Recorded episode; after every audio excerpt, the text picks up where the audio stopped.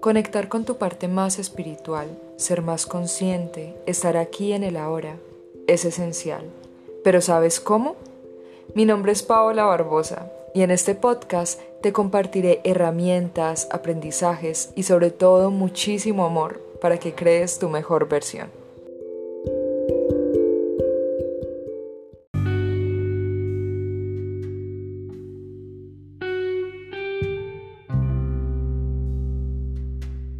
Hello, te doy la bienvenida a Almas en Expansión. Esta vez y en este primer capítulo te voy a contar algo que para mí es esencial, mi historia. Quiero que me conozcas, quiero que sepas qué fue lo que pasó conmigo, quiero que sepas por qué he tomado tantas decisiones. Y bueno, espero que la disfrutes. No te voy a contar como desde que era niña porque siento que tendríamos que hablar de bastantes cosas y estoy segura que te contaré mi historia de mi niñez y de mi adolescencia en otros capítulos.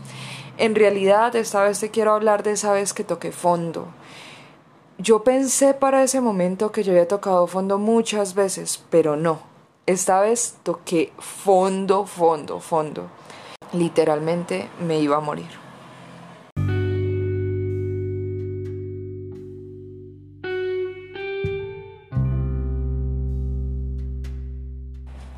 Había acabado de salir de mi relación más tóxica y tormentosa y sin dar mucha espera ni hacerle luto a nadie, estaba empezando una nueva relación con el hombre que para esa época era mi amor platónico y hoy en día es mi esposo, pero esa es otra historia. También en ese momento estaba terminando mi carrera, estaba estudiando derecho, estaba en los últimos semestres y mis notas estaban subiendo. Para esa época yo trabajaba en un bar pero afortunadamente se me abrió la oportunidad de trabajar de secretaria de gerencia en una empresa y bueno, empecé ahí. También estaba dando clases de derechos fundamentales a barrios muy pobres y eso me gustaba mucho porque sentía que le aportaba mucho a esas personas. O sea, todo iba bien, bien, bien, bien, vamos bien, todo está marchando bonito y pa. Me empieza un dolorcito en la rodilla derecha que era como un calambre raro a los cinco días ese dolorcito me tenía en la entrada de urgencias, en una silla de ruedas, con la pierna, con una bola enorme en la rodilla, como si fuera un balón de fútbol. No podía ni siquiera doblar la rodilla, no podía sostenerme de pie, no podía parar de gritar del dolor. Y lo peor es que no entendía qué le estaba pasando a mi cuerpo. Entró entonces a la cita con el médico de urgencias y me dice, bueno, es posible que lo que usted tenga es artritis. Quedó como, ¿qué?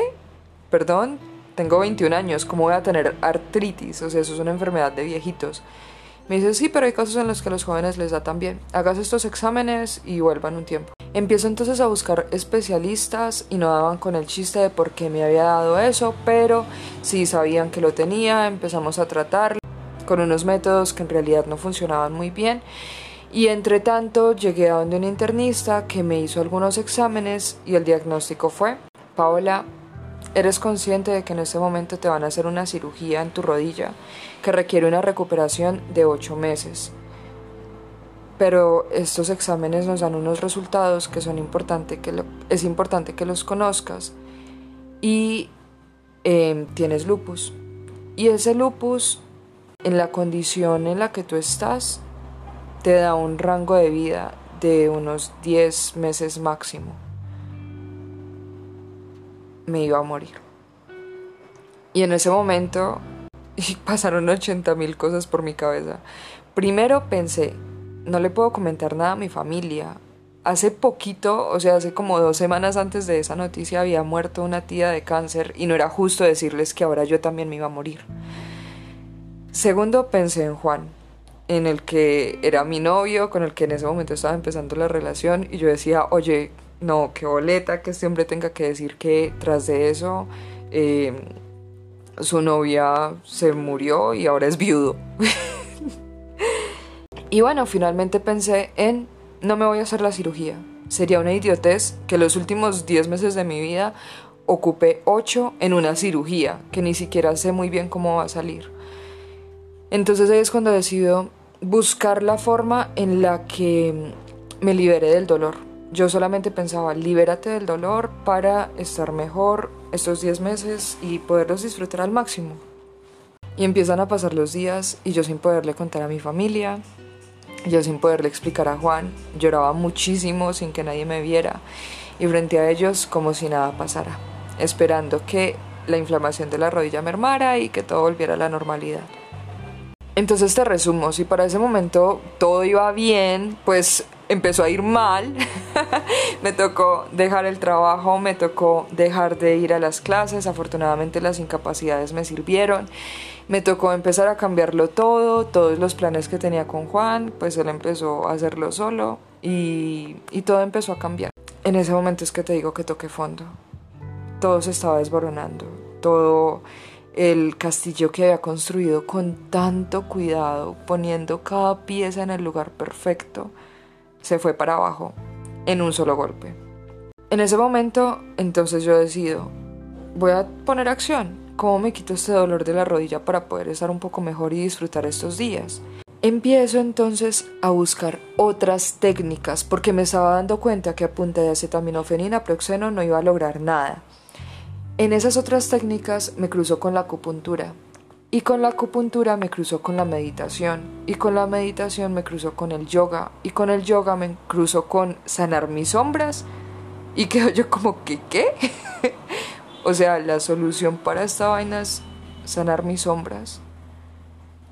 Y empiezo a darme cuenta que llevaba mucho tiempo ocultando mis emociones. Llevaba mucho tiempo con el cuento hasta 10 y no pasa nada.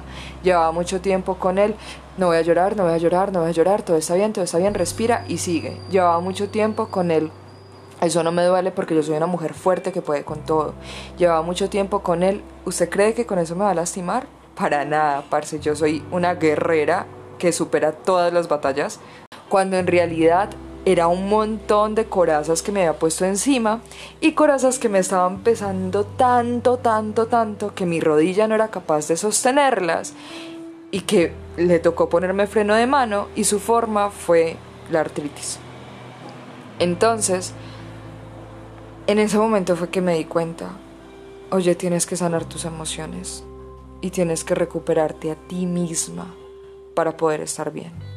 Empiezo este proceso de sanación, sigo acompañándome con acupuntura, encuentro otras herramientas, empiezo a conectar conmigo, a reencontrarme, a amarme tanto y amar todo mi ser, que incluso yo pensaba como, ok, si es el momento, qué bonito que sea este momento, porque me amo mucho. Para ese momento ya habían pasado dos meses, dos meses de mucha introspección, dos meses de respirar profundo y confiar en el proceso, dos meses de aprender brutalmente de mí. Está perfecto, estoy viviendo este momento, no me importa si hay más, no me importa si hay menos, y me permito como quitarme todo el dolor de toda la historia de atrás y quiero estar en este momento ya, solo acá, y que lo que siga en adelante funcione bien. Es tanto que incluso decidí hacerme la cirugía. Me tenían que hacer más exámenes me hacen los exámenes, junto con esos exámenes me realizan otros exámenes para volver al internista. Voy a donde el, ortopedista, que era el encargado del tema de la cirugía en la rodilla, y me dice, Paola, pues no sé, mira, nosotros teníamos que quitar esto que estaba en la anterior radiografía, pero mira que en esta nueva radiografía eso ya no está.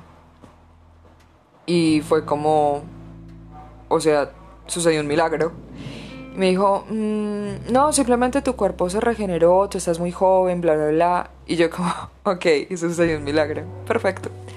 Entonces la cirugía me dijo, no, ya no necesitas cirugía, vas a tener estos y estos cuidados, no puedes hacer esto, no puedes hacer lo otro, tienes que cuidarte mucho y vamos a quedar pendientes porque sí va a ser necesario hacer esa cirugía más adelante.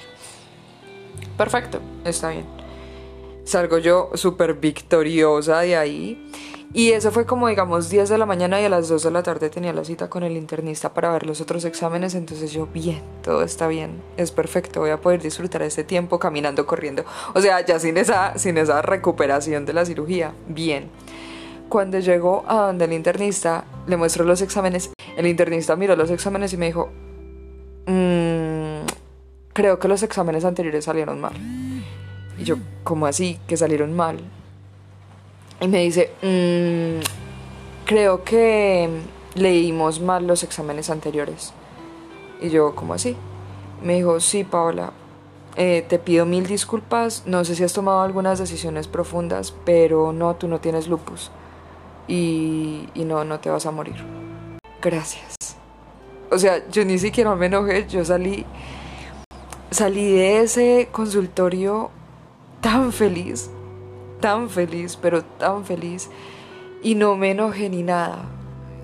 Porque si no hubiera sido porque ese médico se equivocó en el diagnóstico, si no hubiera sido porque ese médico leyó mal los exámenes, si no hubiera sido porque él me dijo que me iba a morir, yo no hubiera tomado la decisión de renacer.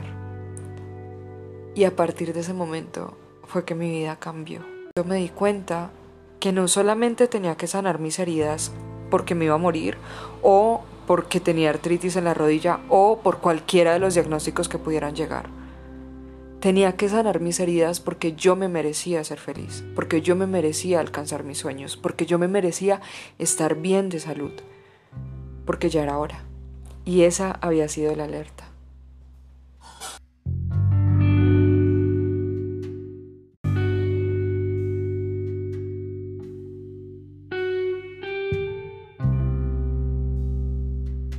Claramente tengo muchas otras historias para contarte y que espero que las disfrutes y que espero que te sirvan un montón. Pero no podía empezar sin contarte esta, que en realidad marcó mi vida.